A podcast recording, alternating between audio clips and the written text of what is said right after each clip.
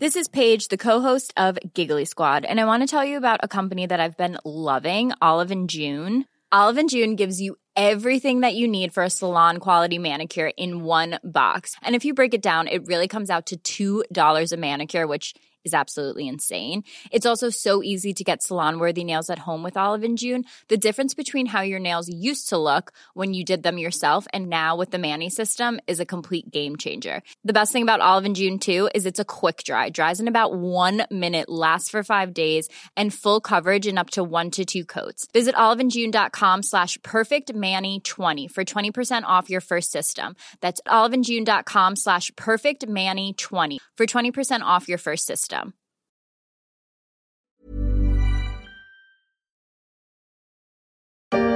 C'est un tournant pour l'industrie crypto. Dix ans après la première demande, le tant attendu ETF Bitcoin Spot est approuvé. Un tournant pour la cryptosphère, un nouveau produit financier, un ETF pour acheter des bitcoins. La décision du gendarme boursier américain était très attendue par les amateurs de cet actif financier. Ce fut même l'un des moteurs de la hausse du bitcoin en 2023. Mais l'effet sera-t-il durable?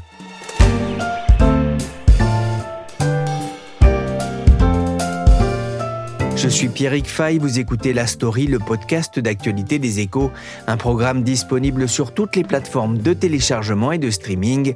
Nous poursuivons notre série sur les grands enjeux économiques et politiques de 2024, avant-dernier épisode consacré au Bitcoin, star des marchés en 2023 et peut-être aussi cette année. Let me start by asking you this. Do you consider the decision uh, historic? And it appears that it's a decision that you made um, either reluctantly or perhaps even begrudgingly. Une décision historique de la SEC prise par Gary Gensler, le président du gendarme de la bourse américaine. Décision historique, peut-être prise à contre-coeur, s'interroge le présentateur de CNBC après l'annonce de l'autorisation des ETF investis sur le Bitcoin. Une annonce attendue avec impatience par la communauté crypto et qui viendra sans doute animer l'année boursière. 2023 a été, on vous l'a raconté dans la story des échos, une très bonne année pour les marchés actions mais elle a été encore meilleure pour le Bitcoin. Bonjour Nessimaïd Kassimi. Bonjour. Vous êtes journaliste au service marché des échos. 2023 aura sonné le réveil du Bitcoin et des autres crypto-actifs quelques temps à peine après deux scandales qui avaient défrayé la chronique, les faillites de FTX et de Terra. Absolument. Donc 2023 avait démarré un petit peu dans le calme et puis petit à petit, la, la confiance est repartie. Et à partir, on va dire, du printemps, un nouvel élément moteur a profité au Bitcoin, à savoir le lancement des fameux ETF sur le Bitcoin qui viennent donc d'être euh, autorisés par le régulateur aujourd'hui. on va y revenir. Hein. Le Bitcoin est passé de moins de 20 000 dollars euh, fin 2022 à plus de 46 000 dollars début 2024. C'est une belle cavalcade.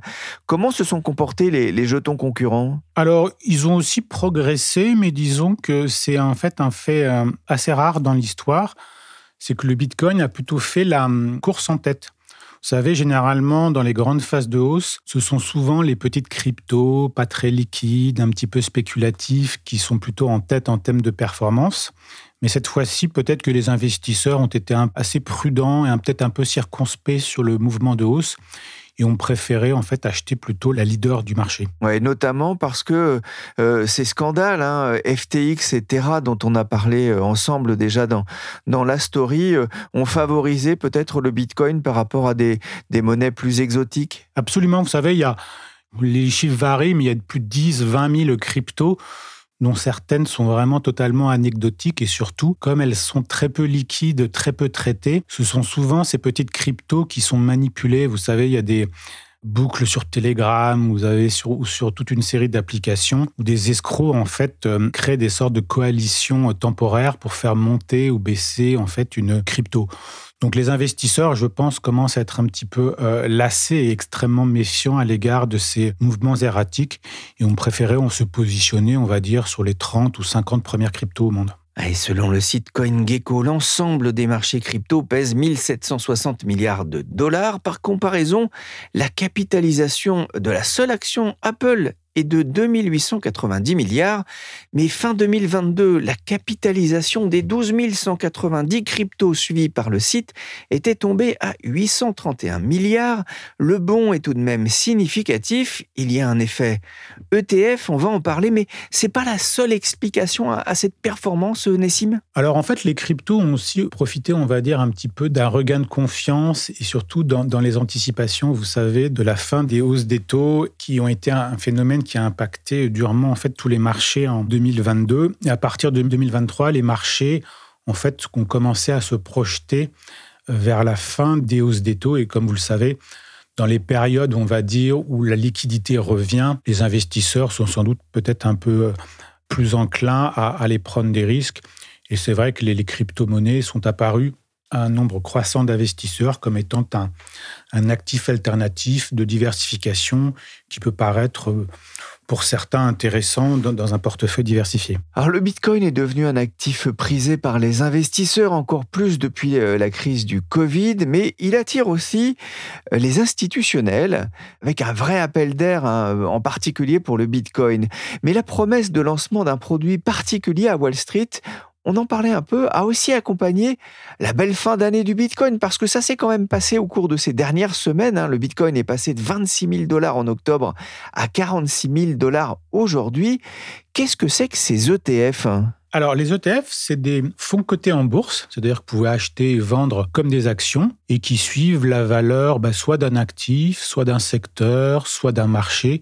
Alors, aux États-Unis, les principaux ETF sont ceux qui suivent les valeurs technologiques. Alors ces ETF, en fait, on les présente comme un produit intéressant pour les particuliers, mais finalement, en fait, beaucoup d'institutionnels et beaucoup d'investisseurs de tous horizons utilisent en fait ces produits parce qu'ils sont d'abord euh, souvent très peu chers et d'ailleurs les promoteurs des ETF Bitcoin affichent des frais extrêmement bas parce que vous savez, si vous allez acheter maintenant euh, votre Bitcoin sur les grandes plateformes, par exemple comme Binance, etc., les prix sont en fait très bas. Donc pour attirer les investisseurs, les promoteurs d'ETF sont volontairement engagés dans une sorte de guerre des prix et affichent des frais extrêmement bas euh, de l'ordre de 0,2 à 0,3% alors l'autre avantage des ETF, c'est qu'ils sont en fait liquides, c'est-à-dire que vous pouvez les acheter et les vendre de manière continue. Et surtout, ce qui était en fait un, élément extrêmement important pour les investisseurs américains, c'est qu'ils sont maintenant cotés sur des marchés comme euh, le Nasdaq, le NICE ou le marché des options américains dans lequel ils ont extrêmement confiance et avec lesquels ils sont familiers. Donc maintenant, un conseiller en financier qui aura des demandes de clients qui souhaitent s'exposer au Bitcoin, par exemple, pour 5 à 10% de leur portefeuille, à la limite préférera peut-être acheter ces fameux ETF sur le Bitcoin qui sont cotés aux États-Unis, plutôt que, vous savez, d'ouvrir un compte sur une plateforme et de lui-même d'avoir à gérer, on va dire, tous les problèmes qui peuvent être posés. En outre, la faillite FTX a porté quand même un rude coup à toutes les plateformes et on va dire à leur euh, sécurité, leur robustesse et leur risque. Donc en fait, beaucoup d'investisseurs se disent qu'ils préfèrent à la limite avoir un produit peut-être pas pur, entre guillemets, sur le Bitcoin, mais qui suivent sa valeur sans être notamment détenteurs, on va dire, des fameuses clés privées, vous savez, qui sont euh, indispensables aux investisseurs euh, pour avoir accès en fait à leur, à leur Bitcoin. Alors, il faut quand même préciser que si vous achetez un, ETF sur le Bitcoin, vous êtes de facto propriétaire des Bitcoins qui sont détenus par le fonds. Mais seulement ces bitcoins, en fait, ils sont détenus par une société, un conservateur, par exemple, on appelle ça la conservation, qui garde pour votre compte toutes ces cryptos. Alors, les promoteurs d'ETF ont justement choisi des conservateurs, c'est-à-dire en général souvent euh, Coinbase qui a lancé en fait une activité de conservation. En fait, ce sont des acteurs du monde des cryptos qui ont quand même un historique euh, plutôt bon en matière de conservation des, des actifs de leurs euh, clients. Morgan, a bit of a twist here. The ETF decision, the SEC now saying that its Twitter and X account has been compromised. It has not made a decision yet on that Bitcoin ETF. Stupeur et consternation le 9 janvier dernier, la SEC s'est fait pirater son compte Twitter et des hackers ont publié le message suivant. Avec une photo de Gary Gensler, son patron, Aujourd'hui, la SEC donne son approbation à la cotation des ETF Bitcoin sur tous les marchés nationaux de titres échangé. La SEC n'a mis que 15 minutes à démentir ce message. Elle a lancé une enquête pour en découvrir l'origine tout en démentant avoir perdu le contrôle de son compte. Alors ça fait tâche, mais la décision a fini par tomber officiellement le lendemain, c'est-à-dire jeudi dernier. Et c'est tout de même une révolution pour euh, le secteur, Nessim? Oui, alors la réaction aujourd'hui du marché, en fait, le marché souffle un petit peu, vous savez, après les, les forts gains et la volatilité qui a accompagné cette décision, où on s'en souvient, cette décision, elle est quand même sortie dans, dans, un contexte un petit peu particulier, à savoir que le compte du régulateur avait été piraté. Il annonçait en fait euh, avec 24 heures d'avance le lancement de ses produits. Donc effectivement, ça a créé un peu de nervosité. Aujourd'hui, en fait, le Bitcoin est à peu près stable, hein. mais surtout maintenant, le marché se focalise sur le lancement des ETF sur la deuxième crypto au monde, à savoir l'Ethereum. Comme pour le Bitcoin, l'Ethereum s'est réveillé en fait aujourd'hui et les marchés anticipent à partir du printemps le lancement non plus cette fois des ETF sur le Bitcoin, mais des ETF sur l'Ethereum, avec toujours sur le même principe. Ce sont des fonds cotés à Wall Street qui suivront cette fois-ci la valeur de la deuxième crypto.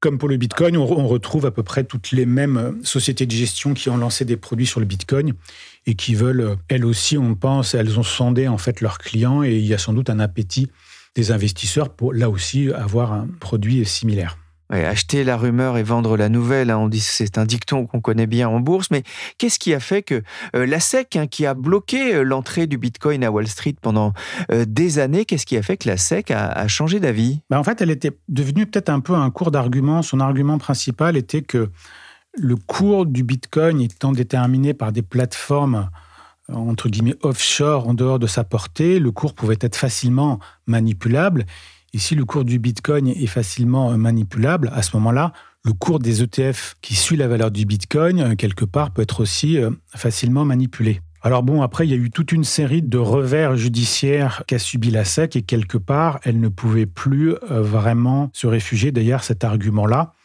Et d'ailleurs, Gensler le dit à Mimo, il a une forme de méfiance en fait un peu idéologique à l'égard des cryptos.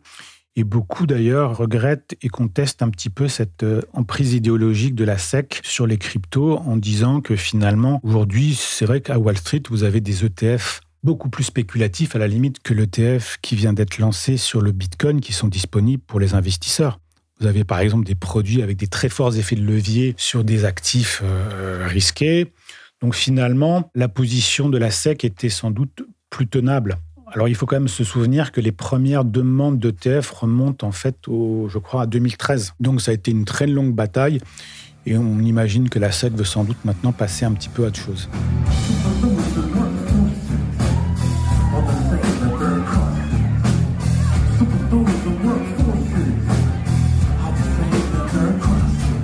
Je suis tombé sur cette vidéo d'une reprise de Rage Against the Machine par le groupe Mars Junction avec Tyler et Cameron Winklevoss, les jumeaux qui avaient eu maille à partir avec Zuckerberg, hein, pour ceux qui ont vu le film The Social Network, les frères Winklevoss qui ont la rage alors qu'ils ont déposé leur demande d'autorisation d'un ETF Bitcoin en 2013, à l'époque, la crypto ne valait que 89 dollars. Oh, c'est rageant ça alors Nessim, à part les, Winklevoss hein, qui ont des raisons euh, de râler, les géants de Wall Street hein, sont déjà dans les starting blocks pour proposer leurs propres fonds indiciels cotés et en particulier euh, BlackRock et ses millions de clients potentiels rien qu'aux États-Unis. Oui, alors on parle beaucoup de BlackRock effectivement, ce sera intéressant de voir parmi tous les promoteurs d'ETF ceux qui vont, on va dire, capter la plus grosse part de marché.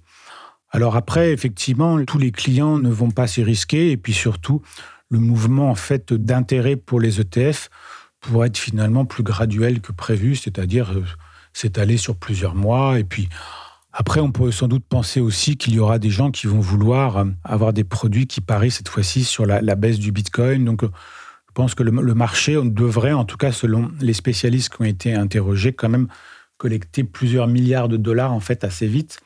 Alors si la concentration des achats se fait de manière, euh, on va dire, euh, extrême, à ce moment-là, ça pourrait créer une forte hausse du Bitcoin. Ça n'a peut-être pas l'air d'être le cas pour le moment. Mais après, on, verra en fait d'ici euh, quelques semaines quels sont un petit peu l'intérêt des investisseurs pour ces nouveaux produits.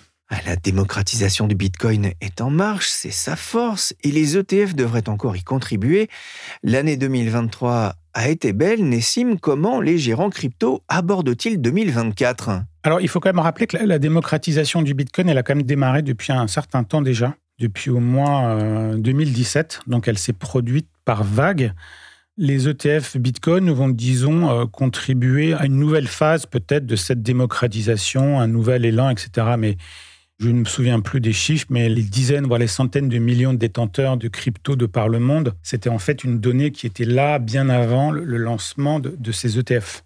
Donc, euh, ça va être peut-être une nouvelle phase, mais en tout cas, tous les gérants et toutes les firmes de trading des cryptos ont l'air quand même positifs sur le fait que ça va créer un nouvel élan en provoquant une, hausse des cours et en attirant peut-être des nouveaux acteurs, des nouveaux financements. On peut penser qu'à terme, on verra sans doute, en tout cas outre-Atlantique, beaucoup plus de firmes et de banques traditionnelles commencer à se lancer euh, de manière plus agressive sur ce secteur, peut-être alors en rachetant d'autres sociétés, etc. Donc c'est vrai que ça peut donner un, disons, un second souffle pour le Bitcoin euh, cette année. Mais en règle générale, oui, les marchés et les gérants crypto sont positifs sur les perspectives d'évolution des cours cette année. Alors le Bitcoin hein, perdait lundi après-midi un peu plus de 4,5% depuis le 1er janvier avec une grosse journée de prise de bénéfices le 12 au lendemain de l'annonce de la SEC, une chute de 7,5%. Mais vous le dites, les traders sont plutôt confiants et beaucoup ont en tête le record de novembre 2021 à 69 000 dollars, un niveau qui fait fantasmer pas mal de spéculateurs. Le Bitcoin peut-il battre ce record dans les mois à venir La plupart des personnes interrogées pensent que c'est tout à fait envisageable, oui. On verra ça euh, dans, le fil de l'année, euh, si le fantasme va devenir réalité. Nessim, la hausse des cryptos, d'ailleurs, n'a pas fait que des heureux. Certains short-sellers, hein, des vendeurs à découvert, y ont perdu des plumes en pariant, euh, notamment contre des sociétés comme Coinbase en bourse. Oui, ça avait été en fait des paris, on va dire, des vendeurs à découvert, d'essayer d'évaluer un petit peu les, les sociétés qui étaient surévaluées sur des bulles. Mais là, je pense que maintenant, avec la, nouvelle donne du marché, les vendeurs à découvert vont être extrêmement méfiants, extrêmement prudents à l'idée de parier sur la chute des groupes crypto ou des groupes qui détiennent de très fortes portefeuilles de liquidités en crypto. Je pense notamment à MicroStrategy. Donc en fait, je pense que maintenant, ils risquent d'apprendre de leurs erreurs et d'être extrêmement méfiants avant de mettre en œuvre ce type de pari. Un dernier mot, Nessim, euh, quels sont les, meilleurs horaires pour acheter du Bitcoin? Alors oui, le, Bitcoin, en fait, euh, de manière un peu surprenante, obéit à des formes de mouvements saisonniers suivant les mois, suivant les années, et puis surtout suivant les, heures auxquelles on l'achète. Alors j'avais vu une étude qui disait que, par exemple, pour les Français, le, le Bitcoin était apparemment souvent plus bas en intraday entre 4h et 5h du matin et atteignait souvent un petit pic de la journée entre 23h et minuit. Alors vous savez, le Bitcoin, c'est le, on va dire, le premier marché vraiment ouvert 24 h sur 24 et qui traite sur tous les jours de la semaine, notamment les week-ends, du fait de la nature, on va dire, des marchés. Et quand euh, les marchés américains euh, ferment, de nouveau, c'est les marchés asiatiques qui reprennent un petit peu le flambeau. Donc ça crée, on va dire, des phénomènes qui peuvent se produire, notamment les week-ends. Alors souvent, il y a parfois des chutes de liquidité et de volume à certains moments de la journée, ce qui explique que le, Bitcoin peut connaître, on va dire, des pannes de liquidité et ces fameux, vous savez, les, fameux flash crash qui sont des, sortes de trous d'air où tout d'un coup, il n'y a plus aucun acheteur et le Bitcoin peut euh, perdre 10, 15, 20 ou 30% en quelques secondes, voire en quelques minutes. Ça, c'est un phénomène qui sera intéressant de voir si ce phénomène de la liquidité va être changé, on va dire, avec l'arrivée des ETF. Et est-ce que la liquidité, on va dire, du Bitcoin va être améliorée avec euh, la création de ces nouveaux produits financiers? Merci Nessimaïd Kassimi, journaliste au service marché des échos. Toute l'actualité des cryptos, c'est à suivre sur leséchos.fr, mais aussi dans la newsletter Les échos du Web 3 abonnez-vous pour vous tenir informé. La story s'est terminée pour aujourd'hui. Cet épisode a été réalisé par Willy Gann, chargé de production et d'édition Michel Varnet.